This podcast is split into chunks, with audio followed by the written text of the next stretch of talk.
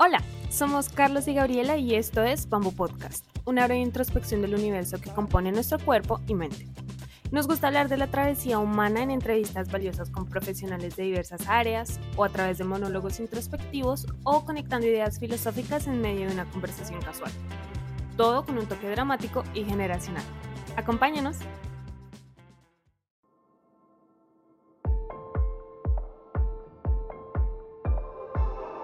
Aquí yo diría que una vez violado el pacto ¿no? de la monogamia, digamos que este es como que el último pacto violado, porque ya se han violado varios. O sea, ya esta persona para entrar en una infidelidad siendo un infiel novato, que nunca lo ha sido, ya se ha sentido rechazado, ya se ha sentido humillado, ya quizás ha intentado mejorar las cosas de alguna manera, no tiene atención de su pareja, ¿no? Entonces ha sentido que hay tantas prioridades para su pareja que no es él o ella, que pues se ha ido por el camino, digámoslo así, no es tan fácil, pero es más fácil que hablarlo, ¿no? Es más fácil que conversarlo.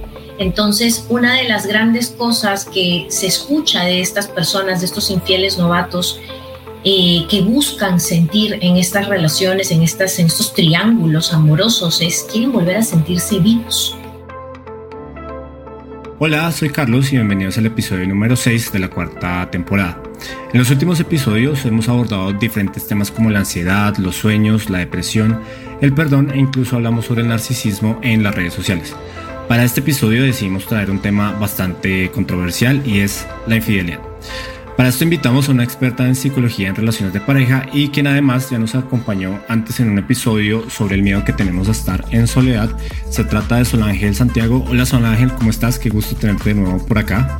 Muchas gracias Carlos por invitarme de nuevo. Muy gustosa de estar aquí para compartir sobre este tema que tiene mucho de qué hablar. Chévere, gracias. Y bueno, les platico un poco sobre ella. Es máster en gestión de la educación y coach transformacional y desde hace varios años decidió ayudar a mujeres para salir de relaciones tóxicas, a romper con la dependencia y desarrollar inteligencia emocional.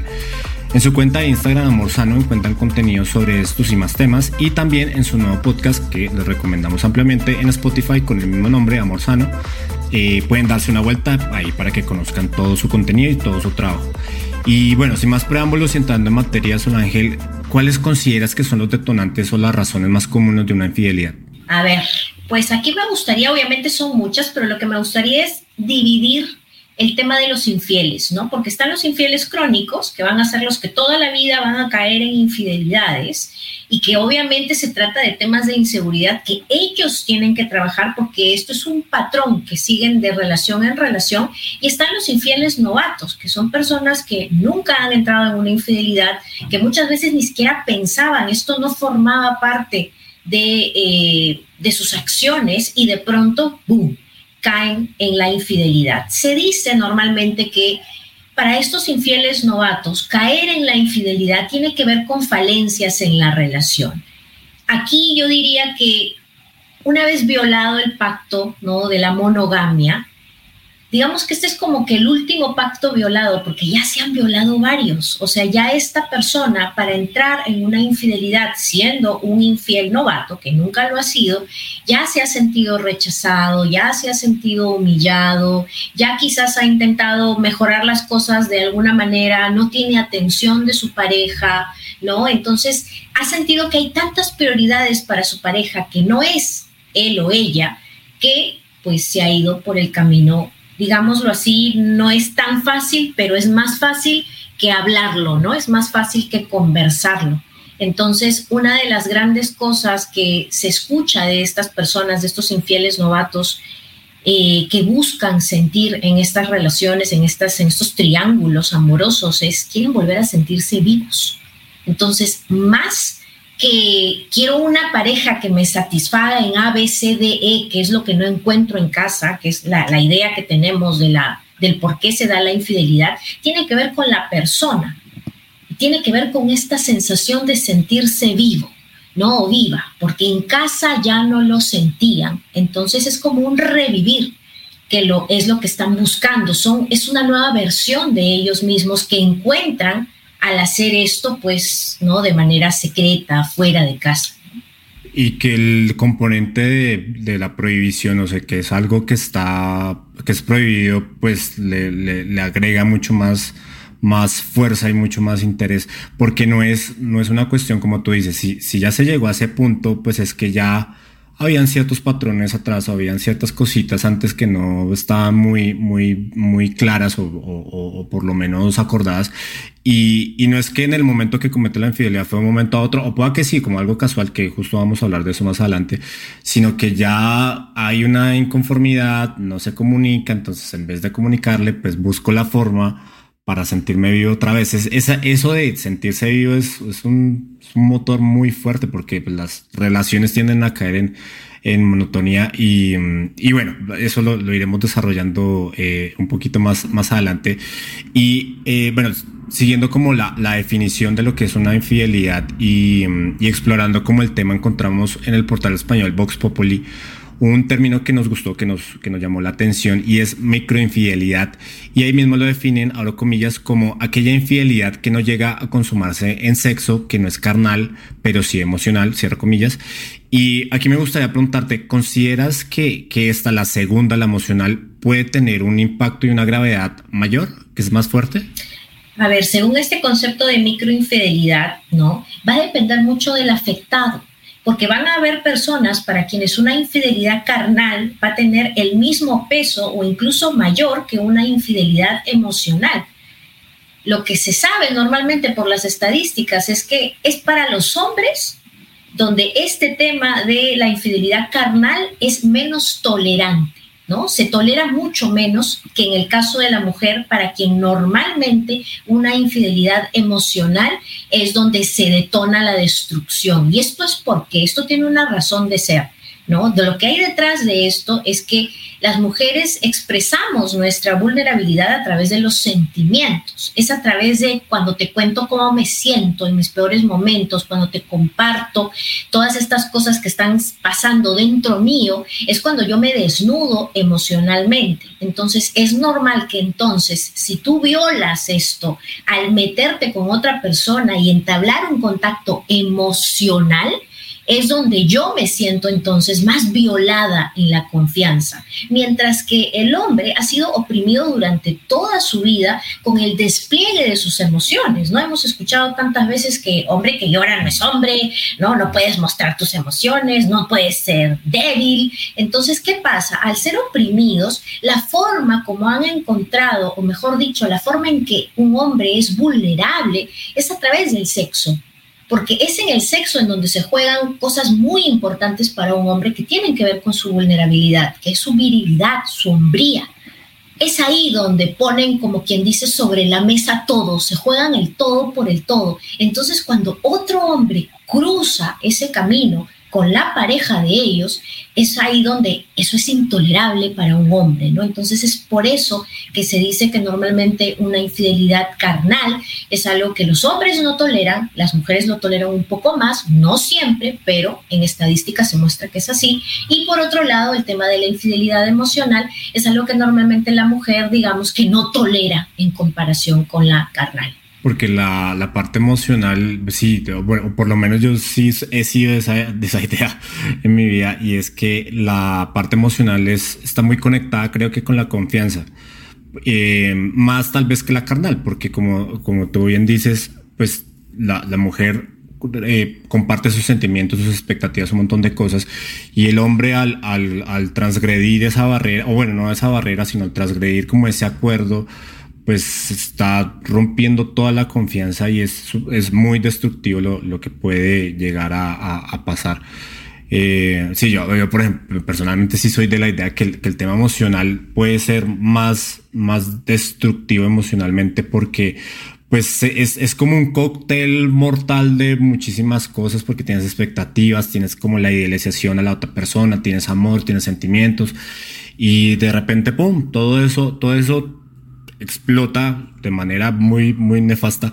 Pero también creo que hay un componente de apego ahí, porque si a lo mejor uno no, o sea, no por justificar, ¿no? Pero, pero también entre mayor sea el apego, pues mayor será el golpe. Porque el, lo que hemos hablado en otros episodios es que, por ejemplo, la, la, la, los problemas, pues ni, ni, ni para irse a la tragedia total, porque pues de ahí no se aprende nada, eh, sino tratar de ver los matices. O sea, claro, el dolor se va a sentir y pues es complicado, pero tratar de ver los, los matices de, eso.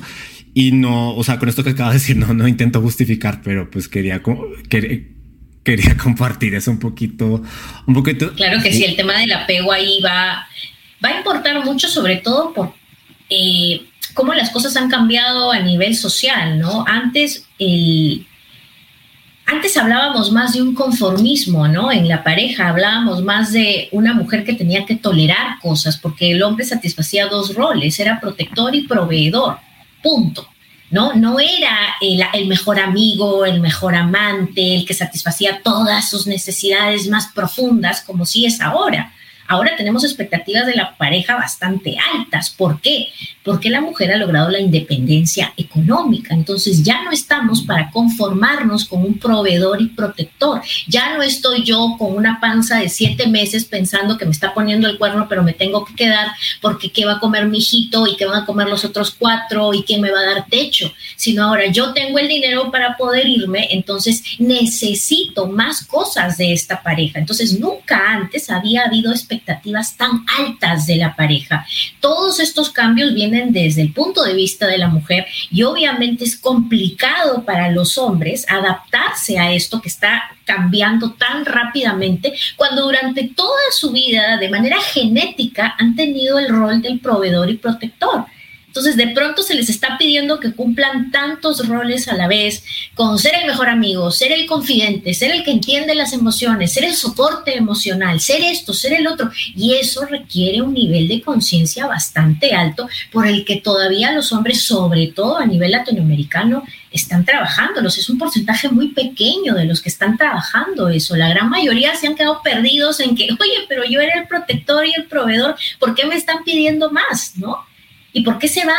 Y no entiendo, y si se supone que me tiene que cocinar, o sea, estamos todavía aquí en Latinoamérica en esta pelea de roles, ¿no? En donde estamos intentando volver a identificarnos y a decir, oye, ¿Qué, ¿qué, somos cada uno? ¿Cómo conformamos esta nueva pareja? ¿no? Y como te digo, las expectativas nunca han sido tan altas y por ende la infidelidad que está inscrita en nuestros códigos desde que apareció el primer matrimonio, la primera relación, pues también va tornándose, ¿no? Y va acompañando a estas nuevas expectativas de relación y ahora tenemos que descubrir pues cómo, cómo la manejamos, ¿no? Además que creo que estamos en una época donde nos, nos sentimos con el poder de exigir más eh, y, como y más y eso se agudiza aún más en el tema de las relaciones. O sea que tal vez en las relaciones de, antaño de nuestros abuelos pues había tal vez un poco más de sí digamos conformismo y, y tal vez pues era una estructura mucho más eh, machista pero, pero pues esa, esa transición no es tan sencilla porque claro, pues traemos, traemos todo eso, pero hoy en día que tenemos todas estas, estas cosas, entonces, eh, ah, ya me acordé porque traje lo de los abuelos, porque los abuelos tal vez aceptaban de mejor manera las debilidades o lo que la otra persona estaba pasando, pero hoy hay mucha más intolerancia respecto a eso. O sea, es como, bueno, ok, hay relación, hay, estoy en una relación, no me gustó, adiós. O sea, no me gustó algo que se puede solucionar y la que sigue. Y eso, eso también considero que puede ser generacional, o sea que hay una, ok, listo, los roles de género están cambiando, pero también hay una tolerancia porque no están satisfaciendo mis necesidades, porque soy incomprendido y no, pues las relaciones humanas eh, tal vez pueden ser más, más complejas. Em, y, y, lo que tú decías, la, la poligamia históricamente en la humanidad ha predominado por muchísimos años y la monogamia no tendrá más de dos siglos, si al caso, o sea, como contrato, como vínculo social tal vez. Entonces, pues es un, es un cambio que todavía toma muchísimo tiempo y que ojalá algún, algún día se pueda asimilar de alguna manera. Y para el bienestar, o sea, no porque esté a favor de la poligamia, si, haga, si aclaro eso, pero, pero tal vez en ese, en ese proceso, pues hay muchas cosas que, que se podrían eh, resignificar sobre todo. Así es, así es, hacer una reconceptualización, ¿no? De tantas cosas para que funcionen mejor las cosas, ¿no? No porque tenemos que hacerlo, sino para que funcione mejor. Y creo que, bueno, estos espacios ayudan justamente para eso, ¿no? Para abrir un poco más los ojos, para reconceptualizar, para redefinir, para intentar ver cómo manejamos mejor estas nuevas expectativas, estos nuevos roles, ¿no? Esto que está pasando ahora en temas de infidelidad, que ya no solamente son físicas, ahora puede ser virtual. Entonces, es, es, es otra idea, ¿no? Que tenemos que aterrizar porque estamos en otro momento de vida. Sí, sí, totalmente. Y retomando como alguna de las causas o una de, los, de las razones por las cuales se puede dar la infidelidad, tal vez eh, pueden estar los celos, o, bueno, los celos desmedidos que pueden, no es claro, no es que sean el origen, pero pueden llevar a una persona que los, que los persigue pues, a, cometerla. Eh, ¿Cuál consideras que es el rol de los celos en una relación? Porque en algunos casos puede ser un mecanismo de manipulación que puede terminar destruyendo la confianza.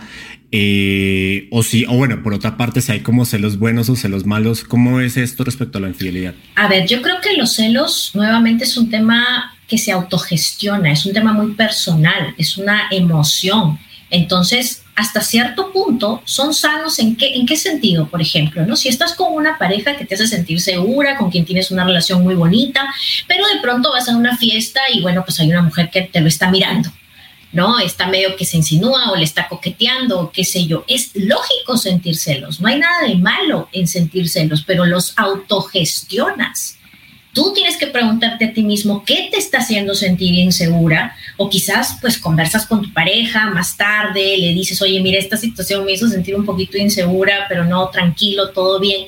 Pero cuando los celos ya no son, ya no es una emoción que tú autogestionas desde tu madurez emocional, sino que se vuelve un problema del contexto y de la sociedad, porque entonces yo ante eso voy a ir y te voy a hacer un escándalo, te voy a meter la cachetada o le voy a gritar a la chica que, que se ha creído, que cómo te está mirando. Entonces ahí lo único que está sucediendo es que no hay autogestión. No hay autogestión y eso es uno de los signos más importantes de la, de la falta de madurez emocional no hay madurez emocional ahí, está actuando el niño, el niño que cree que eso es suyo ¿no? Y que alguien se lo está intentando quitar, entonces voy y me arrebato como un niño. Ahora, no vamos a confundir esto con una situación de las que yo normalmente veo, ¿no? En, los, en los programas privados o grupales, que es cuando, ah, yo estoy con una pareja que es un eh, infiel recurrente, ¿no? De estos que constantemente, crónicamente, está generando mi inseguridad, ya le descubrí algo y, y sé que anda secreteándose en el celular o anda coqueteando abiertamente con una mujer en mi cara, faltándome el respeto o poniéndole corazones y comentando qué linda eres y qué rica estás en las redes sociales a cuanta mujer hay, eso es muy distinto, porque entonces ahí tú sigues teniendo que autogestionar las emociones que vas a sentir, pero tú ya sabes que ante esta circunstancia una vez va a llegar el momento en que tu autogestión ya no va a funcionar porque vas a sentirte detonada tantas veces por esta persona que vas a perder el control y ahí viene el desequilibrio emocional que es normalmente al estado donde llegan hombres y mujeres que se quedan en este tipo de relaciones porque él va a cambiar, porque él me ha dicho que tiene que cambiar, porque ya me ha dicho que nunca más le va a escribir, porque pobre de él que le escriba, yo le estoy revisando el celular. Esto es tóxico desde todos los puntos de vista. Simplemente es una persona inmadura que tiene problemas de inseguridad, que vaya y lo trabaja en terapia, tú no eres centro de rehabilitación, te vas. Porque de lo contrario, tú vas a entrar en esa toxicidad y vas a empezar a desequilibrarte emocionalmente y luego vas a ser la loca histérica. La loca histérica, ¿no? ¿Cómo estuviste con esa loca? ¿Y qué pasa con eso? Lo que la mujer no entiende, bueno, o, el hombre en caso le pase a él, es que una vez que tú eres catalogada como la loca histérica y que tú lo compruebas porque te lo hace ver, o sea, te hace ver, mira cómo te pones. Me dio una llamada y ya te pusiste como loca. Mira mi celular, no estoy hablando con nadie, eres una enferma, insegura. Y una vez que tú ves que tu comportamiento es el de una persona desequilibrada emocionalmente, se genera un autoconcepto. El autoconcepto es sí estoy loca, sí soy loca, soy histérica, soy una tóxica, soy una tóxica, no, no, estoy mal. Y una vez que tu autoconcepto es así de negativo, todo lo que tú materialices y manifiestes en tu vida va a estar relacionado a ese autoconcepto. Entonces, todo lo que vivas es de la tóxica, porque tú ya crees que eres una tóxica. Todo lo que vivas es de la desequilibrada emocional, porque ese es el concepto que tienes de ti misma. Entonces, no dejemos que este tipo de relaciones nos absorban. Van a haber hombres y mujeres así que generan inseguridad todo el tiempo, que son infieles crónicos, por supuesto, los hay. Pero en el momento que uno detecte eso, chao. Ah. Me retiro porque acá yo me vuelvo loca. Así de simple, me voy. ¿no? Acá yo pierdo los papeles. Y es, es trabajo llegar a tener esa conclusión. No, yo sé que no es fácil. A mí me ha pasado, obviamente, y ha sido muy difícil, pero yo ya sé en qué me puedo convertir, porque ya lo viví. Ya vi esa versión de mí, que no soy yo. Esa es la peor versión que existe de mí. Entonces, como no quiero ser esa peor versión y como hoy por hoy tengo un autoconcepto mucho más positivo de quién soy, no entraría en una relación así. Y en el momento en que mi relación se torne insegura o yo me empiece a sentir que me están detonando por todos lados, pues no se puede. Uno no se puede quedar, uno no puede intentar cambiar a la gente que ya viene así. ¿No? Ya viene así de fábrica, como digo yo, ¿no? Al menos que hagan una terapia, pues así van a continuar. Porque el problema es cuando ese tipo de actitudes y sobre todo, bueno, aunque yo creo que yo sí soy de la idea que es tanto hombres y, mujeres, que se empiezan a normalizar ciertos comportamientos que te crean como una estructura psicológica o mental diferente a la que, a la que, a una que sea saludable, pues ahí ya estamos en serios problemas. Y, eso detona, detona, eh, sí, los celos, porque es que los, los celos cuando pues no son bien manejados, pues, pues terminan, terminan pegándole mucho a, la, relación. Pero sí, sí me gustó eso que decías, que esta, esta especie de manipulación, que eso creo que es, es el gaslighting, o sea, que te hacen creer una idea y que te la apropias como, como si fuera tuya esa, esa idea es, puede ser muy tóxica porque pues te empiezas a aceptar un montón de cosas que, que, que simplemente en otras circunstancias y por un supuesto amor que no existe, pues las, las, las aceptas.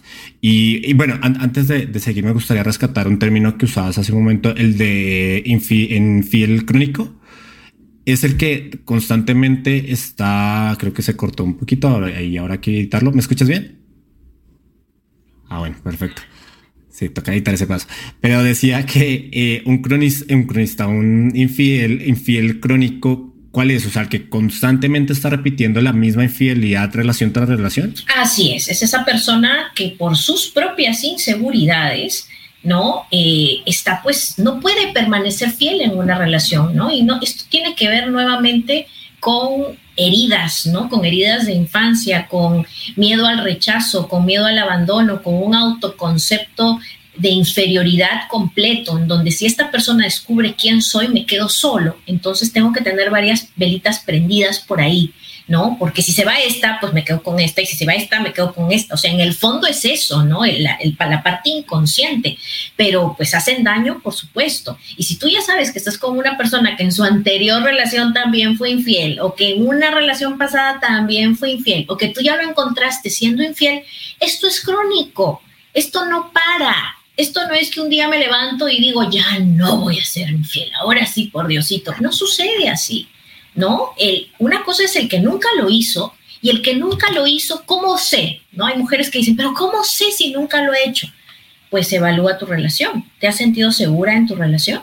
Si tú te has sentido segura en tu relación, si tú no has dudado en tu relación y de pronto sucede una infidelidad y esa persona te dice que es la primera vez que lo hace, pues seguramente es la primera vez que lo hace. Pero si tú te has venido sintiendo insegura desde el día uno, pero has tratado de tapar el sol con un dedo y de pronto acá el fulano te está diciendo la fulana que sí, que es la primera vez, te lo juro, nunca antes lo había hecho, pero tú ya vienes sintiendo inseguridades, lo más probable es que no sea así, ¿no? Y que esta persona ya lo ha sido anteriormente, pero miente, miente, miente y le gusta, ¿no? Le gusta este tipo de enganche, este tipo de estrés, este tipo de drama, de triángulos, de estoy aquí, allá, tengo que mentir, o sea, hay muchas cosas que están aquí enlazadas, ¿no? Hay una mitomanía, hay heridas de rechazo, de abandono, son cosas que están así como que se gatillan juntas. Entonces, a este tipo de persona intentar cambiar o intentar perdonar o intentar ver cómo funciona mi relación, cómo vuelvo a reconstruir con una persona así, no la vas a reconstruir, ¿no? Con una persona así, lo único que va a pasar es que la que se va a destruir eres tú. Tú por seguir confiando, ¿no? Sí, sí, claro. Y em, cambiando un poco el, enfoque, eh, me gustaría preguntarte, ¿consideras que es lo mismo la deslealtad o bueno, ¿es lo mismo de lealtad que infidelidad? Para mí no es lo mismo. La infidelidad es la violación del acuerdo de monogamia. Es la violación de un acuerdo. La, de, la deslealtad es como la sombrilla que está muy por encima de la infidelidad. Tú puedes ser una pareja que está ahí cuando a tu pareja le detectaron cáncer, que estás ahí en las quimioterapias, que estás ahí cambiando el pañal, que estás ahí limpiando la casa, que estás ahí pagando las deudas, que estás ahí estás en sus peores momentos, estás siendo leal con tu pareja, pero puedes haber violado el acuerdo de, fidelidad de monogamia, pero eres leal. Entonces, una cosa es ser leal en todos los aspectos de pareja y haber violado un acuerdo que haber violado todos. Y hay personas que sí, hay personas que los violan absolutamente todos, ¿no? No estoy ahí para los hijos, no estoy ahí para nada.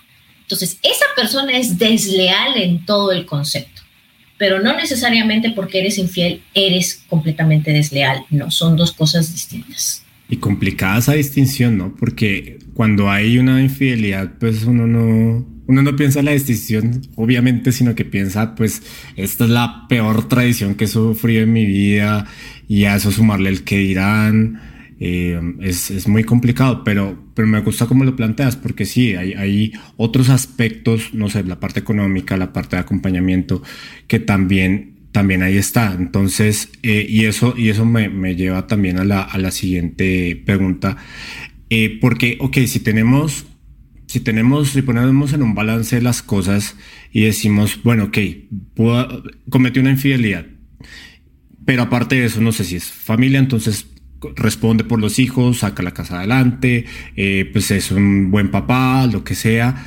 Eh, ¿Consideras que, que, bueno, no, no, es, no exclusivamente en el ejemplo que usé, pero que una infidelidad se pueda perdonar y si se pueda perdonar, eh, ¿qué consejo nos podrías dar para, que, para eso? Este va a ser un tema muy propio de cada pareja y sobre todo tanto de la persona perjudicada como del que ha perjudicado la relación, porque existen tres tipos de sobrevivientes de una infidelidad, tres tipos de parejas que sobreviven a una infidelidad. Existen los que se la van a pasar sufriendo, es decir, todo lo que pase te voy a echar en cara porque tú me fuiste infiel, no, pasó una mosca porque tú me fuiste infiel, no sacaste la basura, tú me fuiste infiel, te demoraste, tú me fuiste infiel, y van a sufrir y van a echarse en cara y muchas veces van hasta vengarse del odio y de todas las emociones que están ahí a flor de piel, toxicidad completa. Luego están el tipo de relaciones que simplemente lo van a ignorar. ¿Por qué? Por apariencias. O sea, hay mucho en juego acá la familia, el qué dirán, el estatus, tenemos un negocio en común, tenemos inversiones en común, entonces metemos todo esto debajo de la alfombra, nadie vuelve a hablar del tema nunca más y continuamos. Esa es la segunda versión, es muy común. Y luego está la tercera, que es la única sana, y es la que construye, y es la que dice, ¿qué nos pasó para llegar a esto? ¿Cómo salimos de aquí? ¿Cómo llegamos aquí? Ahora, ¿cómo salimos? Vamos a hacer que muera esta pareja y vamos a hacer que vuelvan a ser otra pareja, que es la pareja que quiere avanzar, que es la pareja que quiere aprender de lo que ha sucedido.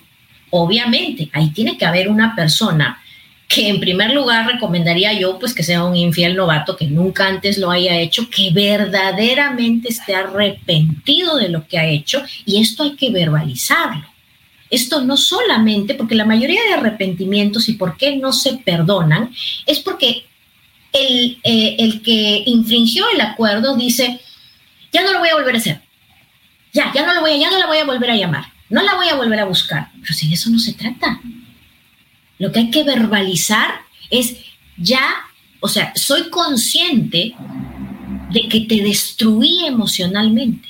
Soy consciente de la devastación en la que te he metido por mi conducta. Soy consciente de lo egoísta que he sido en pensar solamente en mi satisfacción y en hacer lo que a mí me da la gana y en perjudicar nuestra relación. Soy consciente del daño que le he hecho a este vínculo y no lo quiero volver a hacer.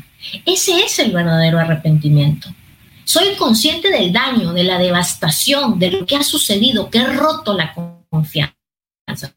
Soy consciente y no quiero que esto vuelva a suceder. Entonces, estos son pasos necesarios para saber si tú quieres ser de la tercera pareja. Ahora, las estadísticas lo muestran, la gran mayoría de parejas no se recupera nunca. No se recupera nunca. Y no se recupera nunca ¿por qué? Y esto es algo que, es muy importante, ¿no? y la persona que normalmente infringe ni lo sabe ni lo quiere hacer. Y la persona que ha sido violentada, ¿no? En su confianza, tampoco reconoce que esto es lo que necesita. Y es que para que haya un perdón, cuando ambas partes, digamos, que quieren continuar con la relación, cuando la relación es buena, digamos, ¿no? Ha sido buena o ha tenido una que otra falencia, pero se puede trabajar, lo que el que ha violado la confianza no sabe es que va a tener que sacar el tema una y otra y otra vez. La culpabilidad va a tener que ser expuesta hasta que la otra persona sacie su necesidad de sentir que realmente estás arrepentido y hasta que la otra persona pueda sobre esa base reconstruir la confianza. De lo contrario no va a suceder. Te pongo un ejemplo.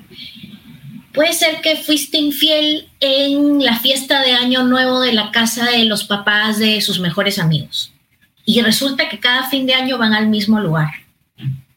Entonces, ¿qué va a pasar? Si tú eres una persona que realmente quiere reconstruir su relación, te vas a adelantar a las necesidades de la otra persona, porque para la otra persona es humillante sentirse insegura por ir a esa fiesta nuevamente. Es humillante tener que decirte a ti que le vuelvas a jurar que no vas a serle infiel. Entonces tú tienes que sacar la culpa nuevamente y decirle, yo sé que vamos a esa fiesta, yo sé lo que pasó en esa fiesta, estoy contigo, eso fue un error, lo reconozco, jamás volvería a hacer que nuestra relación pase por lo mismo, cómo te sientes y vas a estar chequeando constantemente durante la fiesta y antes de la fiesta y después de la fiesta cómo está tu pareja. Y vas a tener que sacarlo a la luz. Entonces, normalmente, ¿qué sucede con la persona que ha cometido la infidelidad? Ha sido tan egoísta, pero no quiere que se lo vuelvan a, tirar en la cara. O sea, ya, pues ya me perdonaste, ya cállate, no me lo vuelvas a decir. Y no es así se va a tener que conversar sobre el tema una y otra y otra y otra vez. Y aquí surgen nuevamente, ¿no? Otro consejo sería, acá hay dos tipos de preguntas, dos sets de preguntas, y la, la mente normalmente va a querer que vayas hacia las preguntas destructivas. ¿Cuántas veces te acostaste?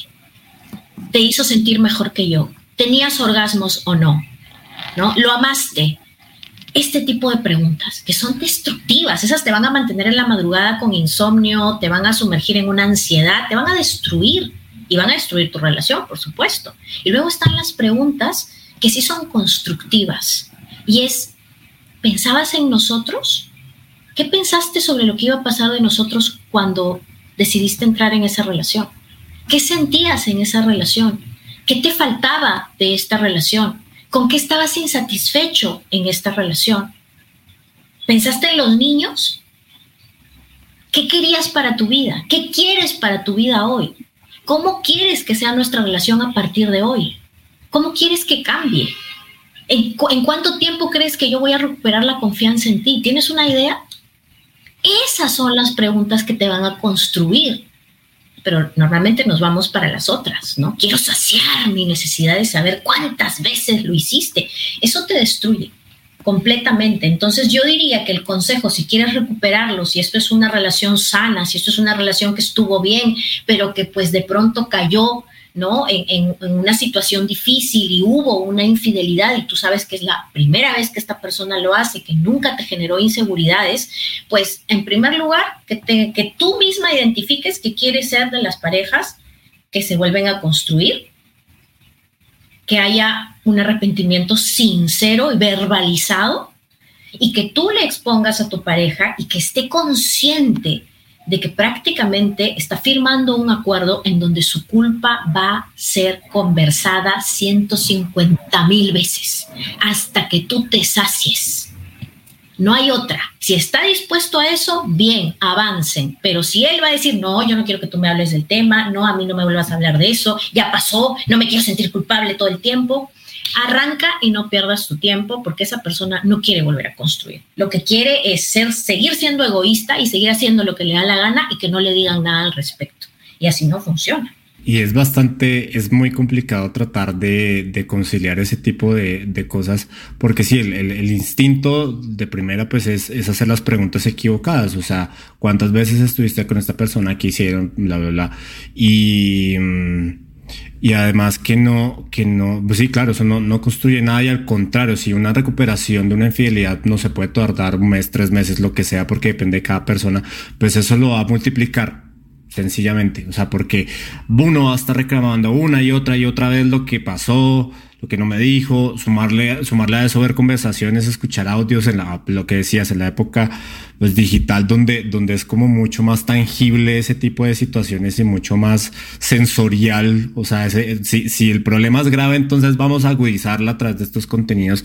Y, y me, me gustó lo que decías, eh, o sea, la persona que comete una infidelidad lo último que quiere saber es de, del reclamo, o sea, de, ok, pues ya, ya cometí lo que tenía que cometer, lo que sigue y aquí no pasó nada. Y eso es nefasto, o sea, eso es una conducta, y bueno, y yo creo que, que, en otro tipo de, de, situaciones pues pasa lo mismo, pero, pero sí, sí, es, es, muy, muy fuerte. Y, y ahí te, te quería preguntar algo, o sea, ¿por qué? Por ejemplo, en el caso de, vuelvo al ejemplo de la familia, o sea, ¿por qué hay una tendencia a cometer una infidelidad antes de solucionar los problemas de la relación? O sea, ¿por qué es tan difícil sentarse a decir, bueno, ya no quiero estar contigo, por ejemplo, o me molesta esto y quiero que lo trabajemos o lo que sea, pero antes de establecer como ese diálogo abierto y maduro, la gente preferimos irnos por la, por la fácil, o sea, que la infidelidad, ¿por qué pasa eso? O sea, ¿por qué hay esa tendencia?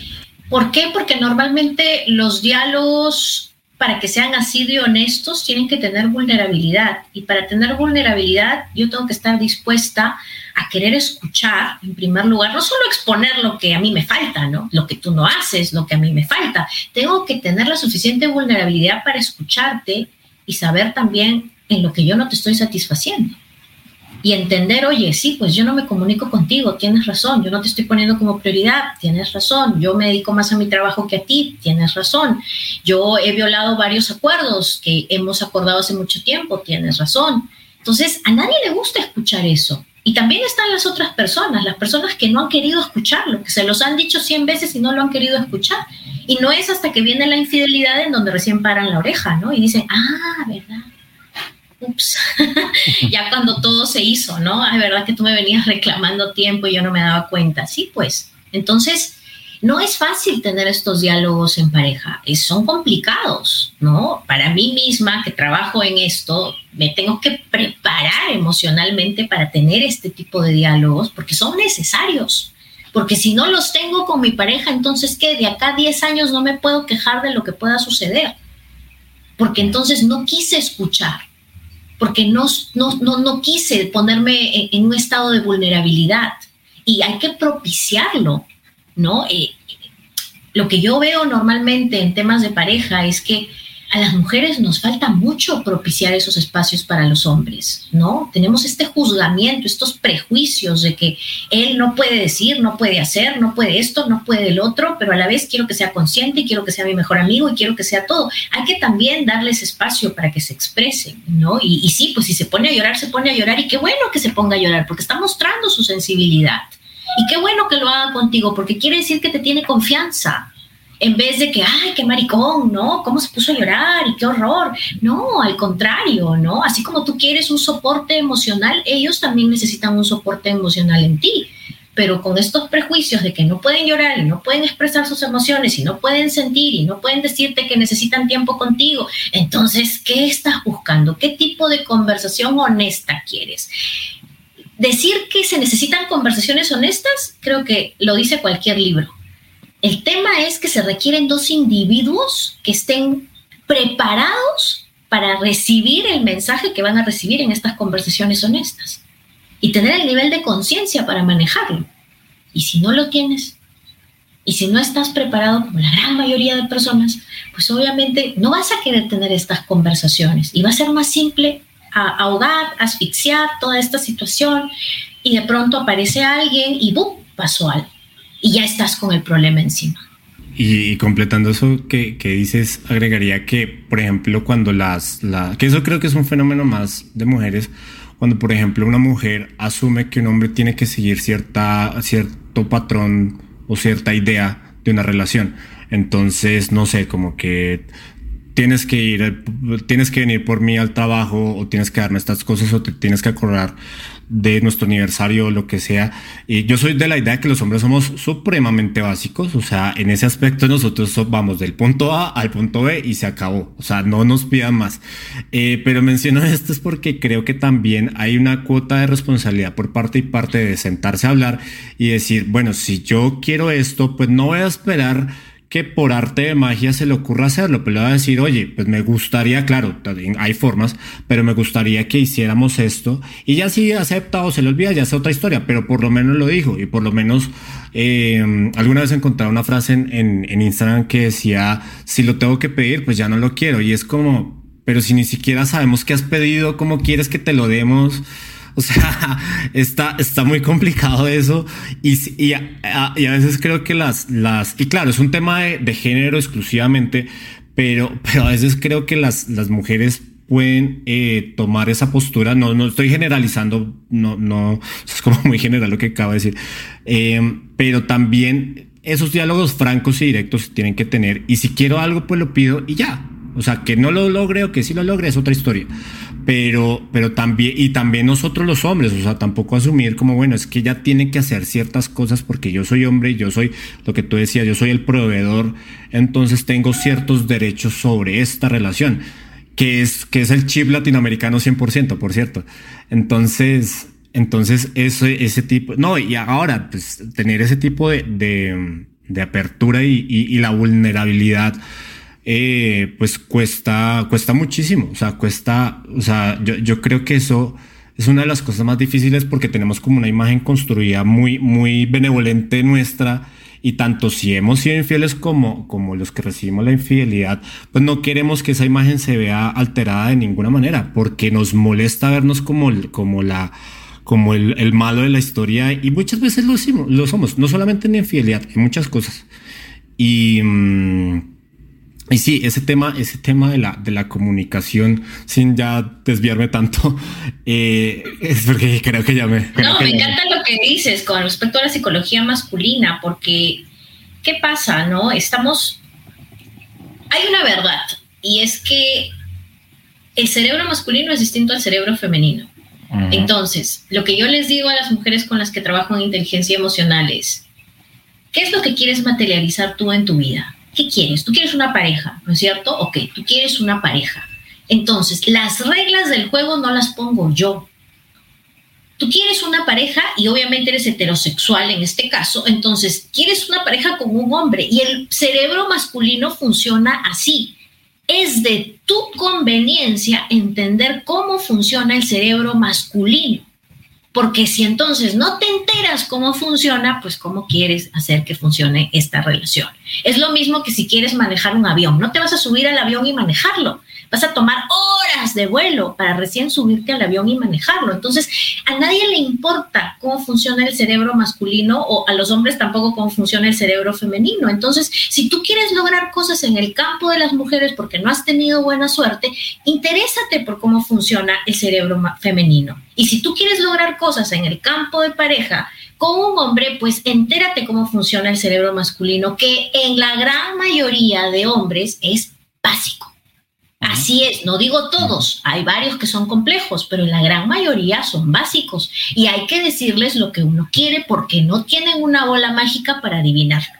Entonces, si tú estás sentada en tu casa esperando que lea tu mente para que te complazca en todo lo que tú quieres y si no te complaces lo vas a dejar, pues ya tu relación tiene fecha de caducidad porque va a ser bien difícil que lean tu mente, ¿no? O sea, yo he tenido que aprender eso también, a expresar expresar, expresar, quiero, quiero esto. Ahora, por ejemplo, que tenemos la fiesta acá, el, Halloween, bueno, que acá en Perú se celebra el Día de la Canción Criolla, yo quiero bailar. Yo quiero salir a bailar, esa es mi expectativa, pero si yo me quedo sentada esperando que a ese le ocurra ver la reservación en una fiesta y venir y me invite, pues me quedo sentada hasta el otro mes. Entonces, yo he tenido que buscar la fiesta, yo he tenido que ver el tema, yo he tenido que hacer la reserva, luego le digo y me dice, ay, qué chévere, vamos, ya está, todos felices.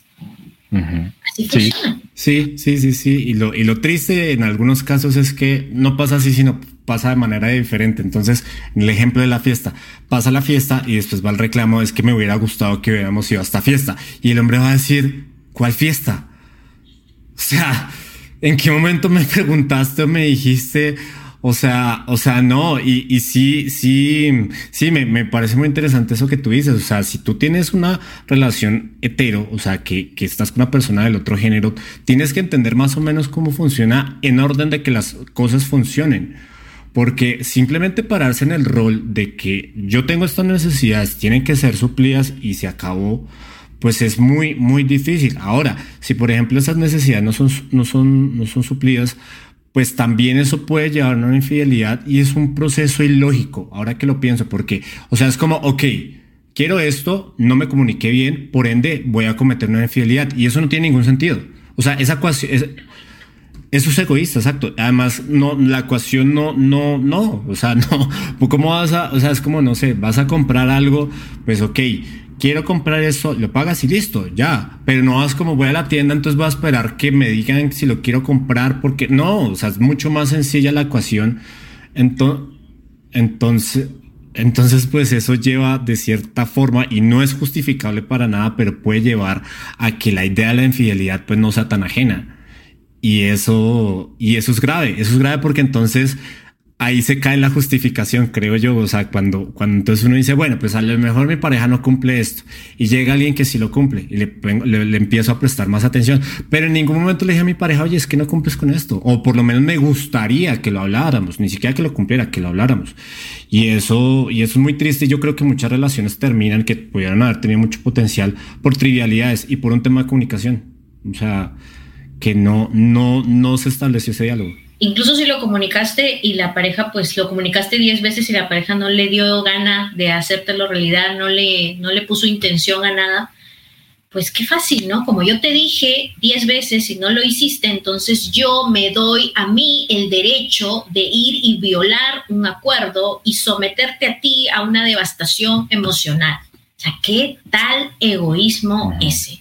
¿No? En vez de tener los cojones de sentarme contigo y decirte, mira, te lo dije diez veces y tú sigues violando este acuerdo, esto no funciona conmigo, creo que lo mejor es separarnos, ¿no? Y ya, luego haz con tu vida lo que quieres, pero no, no, no, no sometes a una persona a ese tipo de devastación, que es la violación de la confianza. Sí, sí, sí, la devastación total y completa de, de la confianza, porque creo que una cosa es como el como el, como el compromiso y otra la atracción. Nosotros a diario podemos estar atraídos por dos, tres personas o lo que sea, con lo que en el trabajo, en la calle, en lo que sea.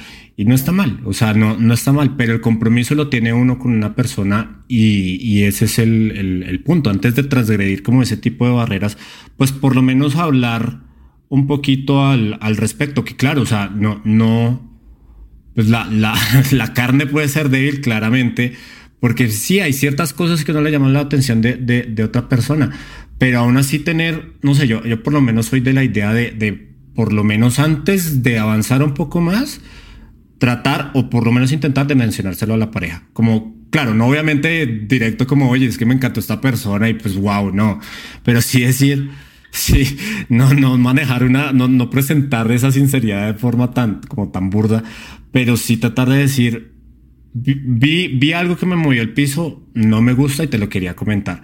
Porque eso es como ponerle un alto y decir, pues aquí está, ayúdame. O sea, ayúdame a, a llevar eso, a entenderlo porque entonces ya, ya es como un, reconocimiento, una vulnerabilidad, como tú muy bien mencionas. Correcto, estoy siendo vulnerable contigo, esto ya no lo tolero más, ¿no? Esta situación ya no la tolero más, te la estoy diciendo. ¿Cómo lo vamos a solucionar? Y ahí, obviamente, por eso es, es tan difícil y complejo el tema de la pareja, porque se trata de dos. Tú puedes tener todas las ganas de solucionar, pero si el otro no quiere solucionar, también pues ahí queda. Sí, olvídate, ahí no, no, no hay forma. Y, bueno, retomando como el tema de, de, las, esto que decías, de las relaciones de pareja y tal vez como de las, de las justificaciones en las que podemos caer en, en, una infidelidad.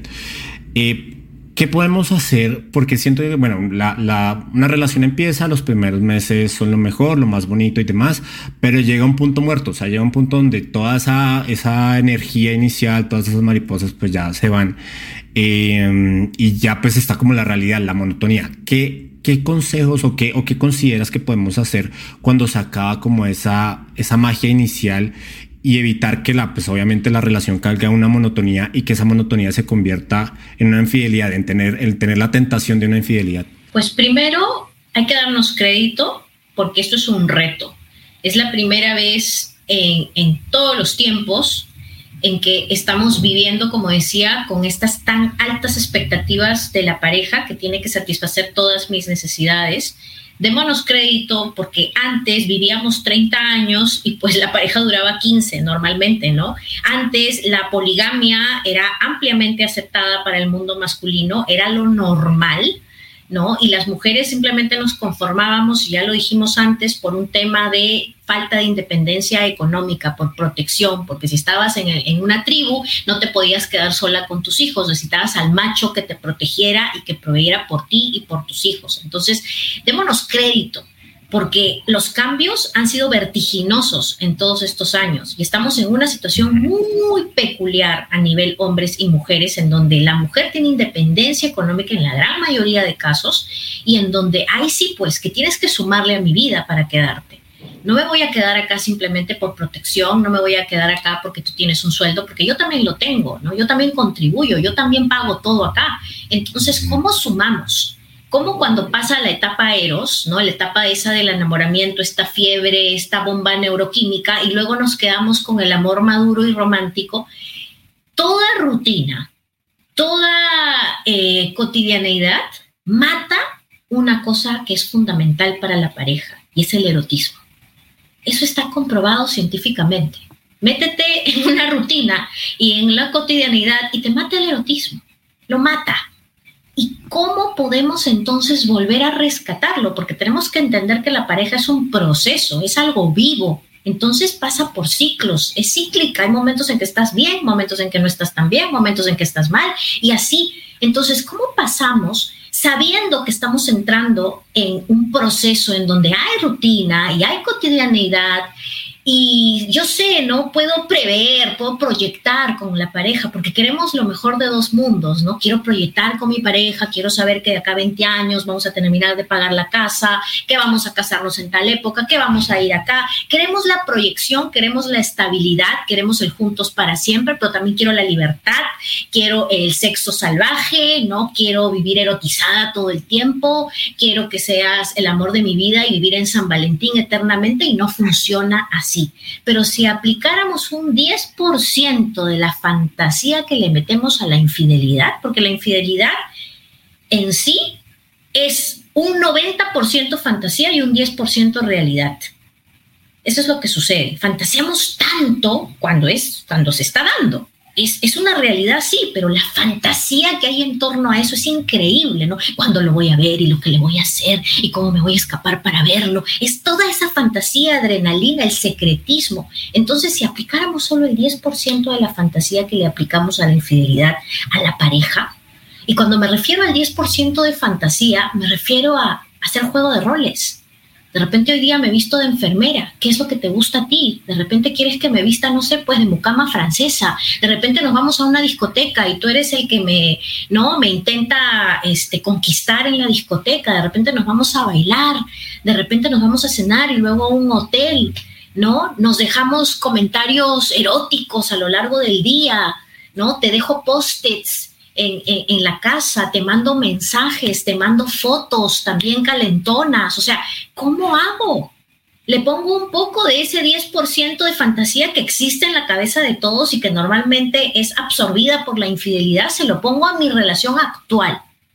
Y así es como trato, trato, porque nunca antes hemos experimentado esto, nunca antes hemos experimentado lo que estamos experimentando ahora. Vivimos hasta los casi 90 años y pretendemos tener relaciones hermosas y de 60 años a más, ¿no? Porque nos casamos por los 30 más o menos. 60 años de felicidad.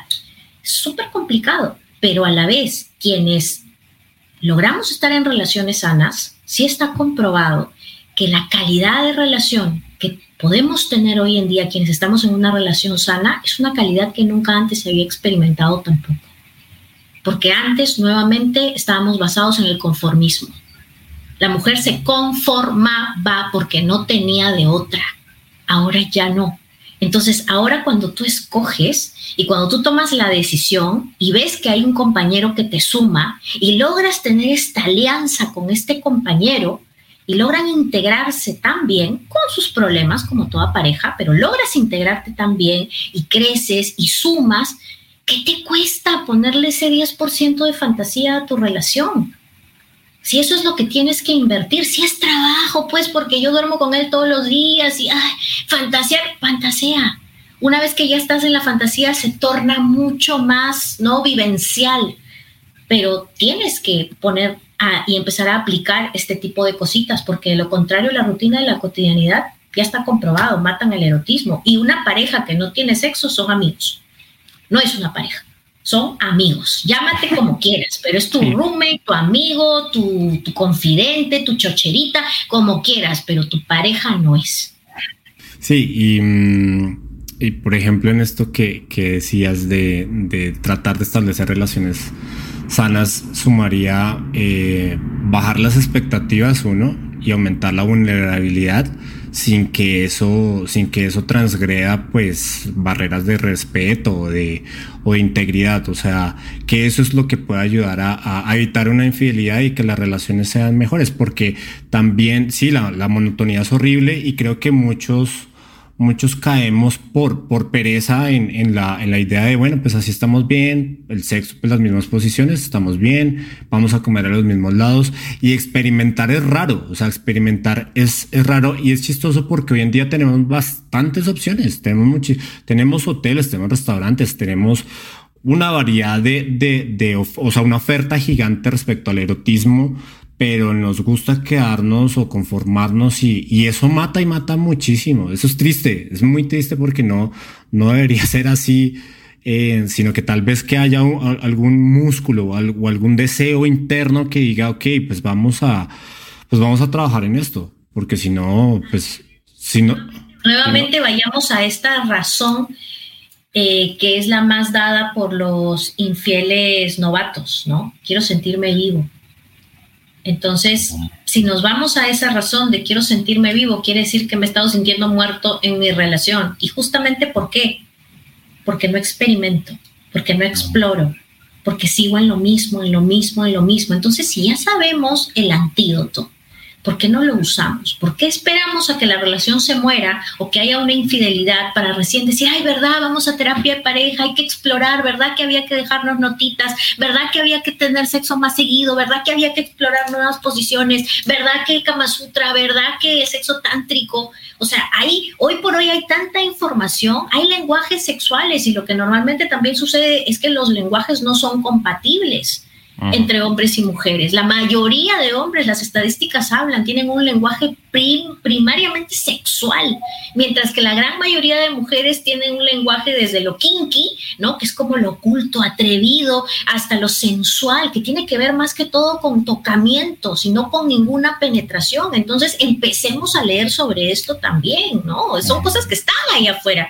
Ya no son solo los libros para expertos, son cosas que ahora están ahí afuera y como te digo, estamos intentando, como quien dice, inventar la rueda con esta pareja que satisface todas nuestras necesidades y que dura un montón de tiempo, ¿no? Y con quien queremos ser felices eternamente. Entonces tenemos un gran reto.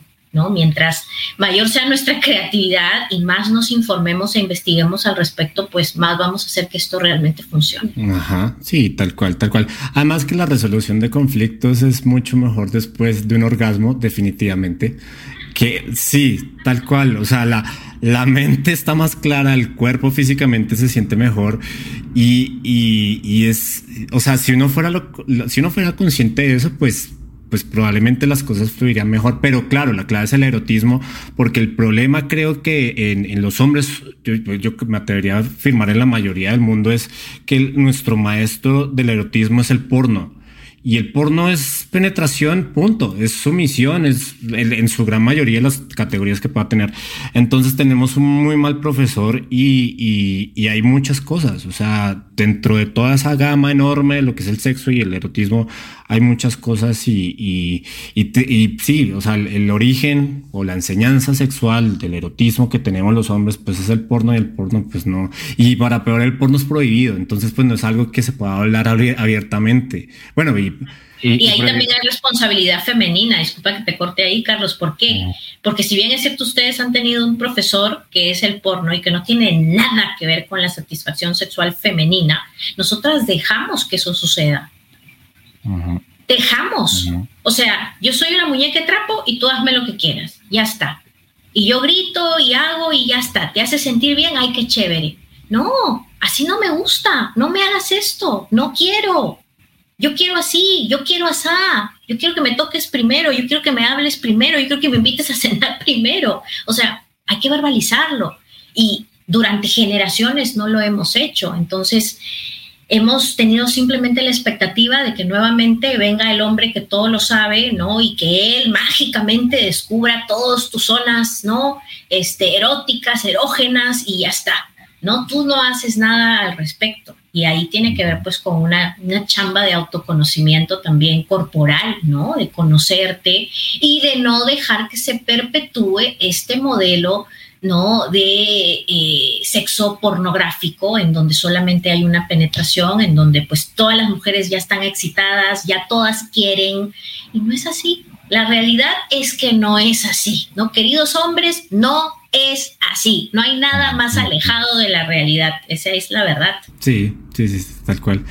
Y bueno, creo que nos podríamos alargar muchísimo más. Está, está dos podcasts más, dos episodios más sobre, sobre esto, pero ya nos toca ir cerrando. Eh, y bueno, me gustaría, me gustaría cerrar el, el, episodio con, con la pregunta que le hacemos a todos nuestros invitados en el podcast eh, y porque consideramos muy importante que todo lo que hablamos acá pues tenga algún valor para, para nuestros oyentes. Y la pregunta es, ¿qué impacto quisieras dejar en tu entorno con lo que haces a diario? Y sobre todo, y, me gustaría hacer como el énfasis en eso porque es como tu, tu, tu fuerte, tu, tu área de, de, expertise, como en el área de, la, de las relaciones de pareja. Así es, pues justamente en eso yo creo que esta pregunta siempre nos lleva a, ir más profundo, ¿no? Y a identificar nuestro porqué y nuestro propósito. Y yo creo que conforme voy yendo más al fondo, me doy cuenta que lo que a mí me gustaría es que todas aquellas mujeres que tienen el deseo de manifestar una pareja bonita, un amor sano, no se sientan tan solas, no se sientan tan desesperanzadas, no sientan que ya no hay suerte, ahí se quedó, no funciona, el amor es sufrir, no lo voy a lograr, ya no quiero volver a abrir el corazón, sino que por el contrario, ¿no? Que se den cuenta que no tienen por qué saberlo, nadie les enseñó habilidades eh, con respecto a las relaciones de pareja. No nos lo enseñaron en el colegio, no nos lo enseñaron en la universidad, no teníamos por qué saberlo, muchos venimos de hogares disfuncionales, entonces con mayor razón vamos a perpetuar patrones negativos, no es su culpa. Entonces muchas veces veo que lo que nos pasa, y fue mi propia experiencia, nos sentimos tan solas en este proceso porque creemos que es nuestra culpa, no soy yo la que está mal, soy yo la que no entiende, o son ellos, no, ellos son los malos, pero no, es, un, es cuestión de desarrollar inteligencia emocional. Entonces, si supiéramos que se trata de eso y de que quizás es eso lo que todavía no hemos intentado, hemos intentado Tinder, no, Bumble y un montón de cosas, pero no hemos intentado desarrollar habilidades en cuanto a la inteligencia emocional, pues que vuelvan a a justamente cobrar la, esperanza, ¿no? Que vuelvan a tenerla, que vuelvan a decir, oye, sí, sí puedo, sí lo puedo lograr, que se manifiesten más relaciones sanas, que el amor no sea sufrir, que el amor sea, me sumas, te sumo, somos un equipo, salimos adelante. ¿Y por qué? Porque de ahí vienen los hijos sanos emocionalmente, ¿no? Todas las personas con las que yo trabajo son mujeres con niñas heridas. Son niñas heridas de hogares disfuncionales que si esos hogares disfuncionales no hubieran existido o hubieran sido sanos, no habría tanta niña herida o niño herido. Entonces, si formamos hogares funcionales y buscamos reproducirnos, pues que estos niños que lleguen al mundo vengan mucho más sanos emocionalmente, ¿no? Eso sería, creo, el, el, el porqué. Sí, sí, sí, sí, completamente de acuerdo. Muy, muy bonita tu respuesta, Sol Ángel. Y bueno, pues muchas gracias por tu tiempo y tu, disposición. Ha sido un gustazo tenerte aquí de nuevo. Y recuérdanos, porfa, cómo te pueden encontrar nuestros oyentes en tu página, en redes sociales. Claro que sí, Carlos. Muchas gracias a ti por la invitación. Ha sido un placer hablar de, de este tema. Definitivamente es un tema muy, muy, muy interesante que se puede alargar mucho. Eh, y bueno, me encuentran como Solángel Coaching. Normalmente estoy en Instagram, en Facebook, en YouTube. Ahora, hace poco, también tengo el podcast Amor Sano para tu Vida. Así es que ahí cada semana estoy compartiendo cada domingo nuevos episodios de inteligencia emocional. Y gracias por la invitación. Gracias a ti, muchísimas gracias. Y bueno, aprovecho para contarles a todos nuestros oyentes que ya cumplimos nuestro primer añito desde que empezamos el podcast. Y 诶 嘿 Gracias, gracias. Y no me queda más que agradecerles pues a todos los que nos han acompañado en este camino. De parte de David, de Gaby, de Belén, les mandamos un abrazo enorme por hacer esto posible. Desde un abrazo enorme desde el equipo Bamboo Podcast. Y bueno, recuerden que pueden encontrar cápsulas cortas de todos los episodios de esta temporada y de las anteriores en nuestra cuenta de Instagram y también el catálogo completo de contenidos en Apple Podcasts, Spotify y Deezer. Y bueno, si les ha gustado esta nueva temporada, no olviden dejarnos una calificación o seguirnos en redes sociales, ya que esto nos ayuda muchísimo, no se, no, se imaginan cuánto, para seguir explorando juntos el universo que compone nuestro cuerpo y nuestra mente. Hasta el próximo martes.